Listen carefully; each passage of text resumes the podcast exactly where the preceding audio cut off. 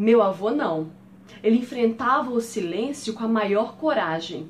Ficava horas se machucando com ideias. Depois, amarrava tudo em uma frase na parede. Não existe sete vidas nem sete fôlegos. Tudo acaba em sete palmos.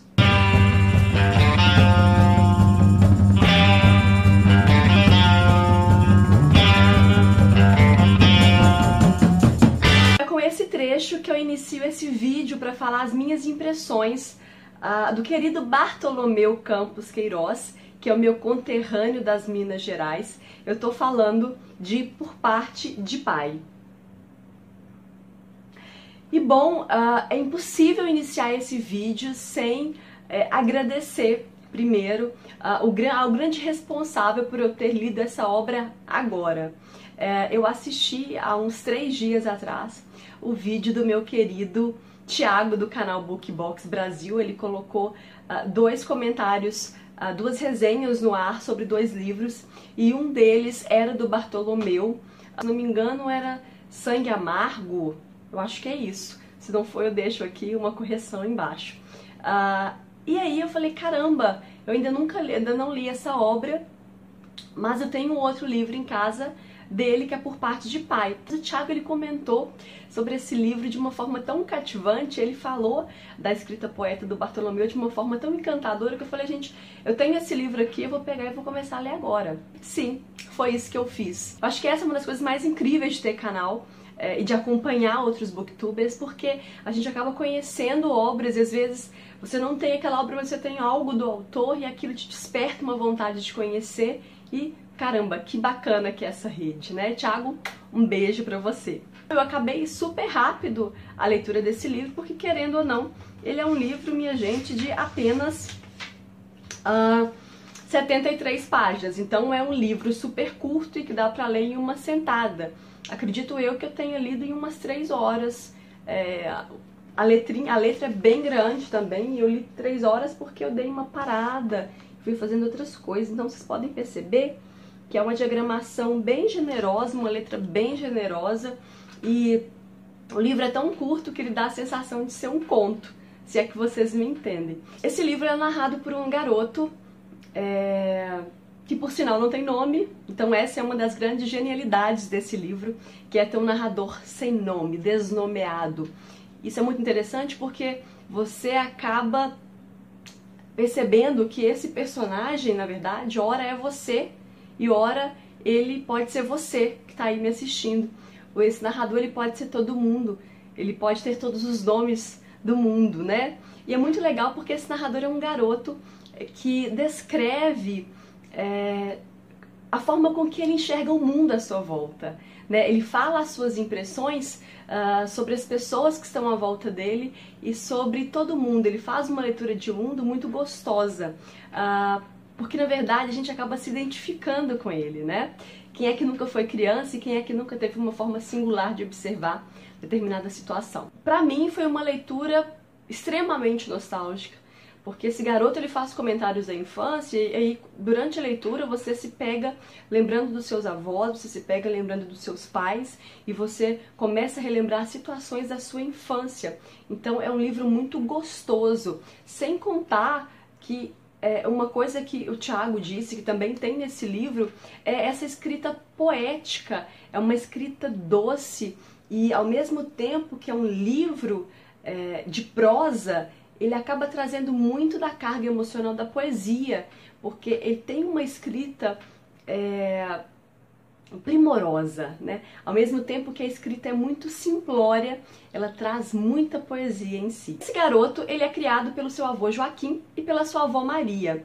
E a narrativa ela começa de uma forma muito curiosa, porque a essa senhora Maria, essa avó, ela acaba sonhando com um animal que ela não sabe dizer qual é. E o avô, é, tentando decifrar esses sonhos, acaba, ele acaba chamando a avó de vaca.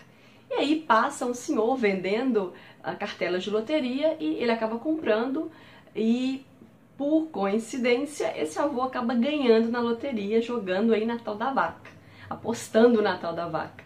É, então o avô ele acaba comprando uma grande casa e acaba se acomodando. Uma das coisas mais bonitas desse texto é, é o carinho que esse garoto tem com esse avô e vice-versa. Uma relação muito bonita e verdadeira entre os dois. A avó é uma figura muito interessante, porque ela é muito supersticiosa. Então tem aquela coisa, ah, não vai dormir de meia para não chamar a morte. É, sabe esse tipo de coisa? Então, ao longo do livro, é, eles vão mencionando ditos populares muito usados pelos nossos avós, assim. Então, é, o livro é todo em tom nostálgico. A figura do avô ela é muito importante nessa narrativa. É, o avô ele faz uso das paredes como se fosse um livro.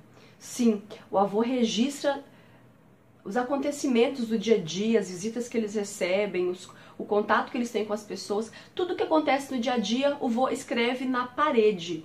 Então, isso é muito curioso. Tem um trecho aqui que o avô diz que alguns trechos mais uh, inapropriados, digamos assim, eles são escritos nas partes mais altas, para que o garoto só possa ler quando ele tiver maior. Eu achei isso genial. Porque na verdade as paredes elas acabam tomando formas de caderno. Essa questão da escrita ela é muito forte. Tem até um trecho que eu vou ler para vocês que tá, se não me engano, na página 14, que diz o seguinte: Leitura era coisa séria. Escrever, mais ainda. Escrever era não apagar nunca mais. O pior é que depois de ler, ninguém mais esquece se for coisa de interesse. Se não tem interesse, a gente perde. Então é muito bacana a gente acompanhar o quanto a escrita e a leitura elas estão presentes ah, na vida desses personagens e principalmente na vida do avô e do neto. É interessante mencionar também o cenário que se passa a história. A, rua que eles moram é chamada de Rua Paciência. E o cenário é um cenário bem interiorano também. Há também personagens secundários para poder compor essa narrativa interiorana. Um deles é o padre Líbero, que é, é o padre que acaba benzendo as pessoas. Então, a figura desse sacerdote é uma figura muito forte, muita importância e de muito peso é, para aquela comunidade. E ainda pensando ah, nesse cenário, tem umas cenas muito curiosas, porque o avô se chama Joaquim Queiroz. É, qualquer relação aí com o autor, não sei se é mera coincidência. Né? Há uma parte em que é mencionado que algumas pessoas passam e dizem: é, Oi, seu Queiroz. Aí ele responde: Tem dó de nós. Então é um personagem muito curioso, cativante. Imaginem só esse avô que escreve na parede é, que tem essas falas engraçadas. Então, ele é, é o querido do, do neto. E o garoto vivia dizendo que o avô dele era poeta. Tem até um trecho aqui, deixa-me ver, na página 23. Esse, esse personagem ele ama o avô, né? Viver sem esperança é como ter casa sem janela, escreveu meu avô com letra miúda perto da fechadura. Então, além do, do desse avô ele ter essas características é, muito brincalhonas, né? Ele também é um grande poeta, na verdade. Durante a leitura, eu ia me lembrando da minha avó, eu ia me lembrando da minha mãe, porque a avó também desse, desse garoto, por ter essa questão da superstição, dos ditos populares, então é, se aproximou muito delas, né? É, aí tem até uma página, a página 26, que diz assim, ó. Minha avó estava sempre pagando uma visita, trocando uma receita, devolvendo um copo de açúcar, rezando uma novena, ajudando o doente, no entra e sai sem fim.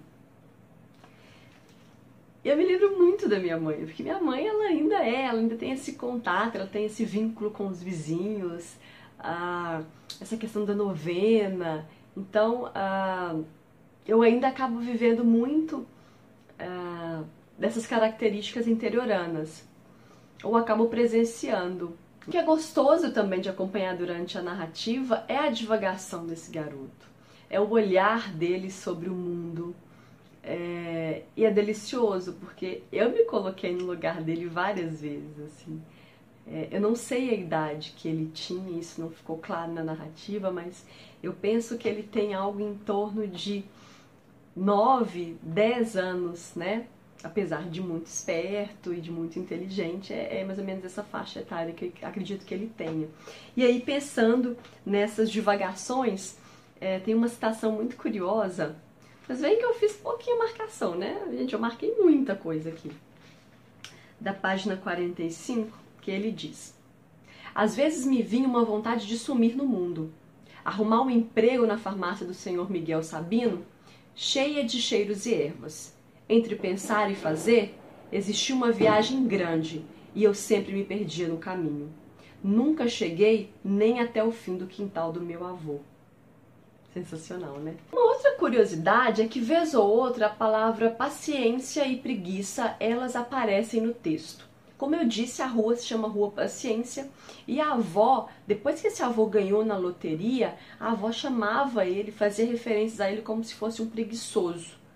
E tem uma hora que ele vai falar da família e que ele diz que as pessoas não chamavam de mamãe, papai, eles se referiam como mãe, pai, e ele já achava que era uma constatação da preguiça da família dele. Bom, é isso. Eu acho que eu já falei demais. Eu acho que eu já li muita coisa do livro. Acho que qualquer coisa que eu falar além disso, eu vou estar dando muito spoiler. É, mas se você, apesar dessa capa não ser das mais bonitas, né? Não sei, também fiquei curiosa para saber se essas pessoas da capa, se é realmente o Bartolomeu com seu avô. Não sei, fiquei curiosa. Se alguém souber. São muitos foguetes, né? Pelo amor de Deus, é aí o vídeo, né? Eu fiquei curiosa para saber se é o Bartolomeu, se é. Enfim, porque parece que são fotos mesmo. Vocês conseguem visualizar? Vou tirar aqui. Acho que sim, né? É isso, eu espero ter conseguido transmitir pelo menos um pouquinho uh, do quão incrível e do quão gostoso que foi ler esse livro. Se você ainda não leu nada do Bartolomeu Campos Queiroz, sim, quando eu vi essa capa, quando eu eu vi esse escritor, falei, caramba, deve ser uma leitura muito chata. Não sei porquê, eu pensei que fosse. Mas não, é uma leitura muito simples, muito gostosa, muito poética e que vocês vão se deliciar, acredito eu. Vocês já leram alguma coisa do Bartolomeu? Deixem aí nos comentários, deixem aí indicações, porque eu tô com muita vontade de conhecer outras obras dele, mesmo não tendo mais nada aqui em casa. Então é isso. Espero que vocês tenham gostado do vídeo. Se você gostou, não esquece de avaliar aqui embaixo. Um beijo e até a próxima. Tchau!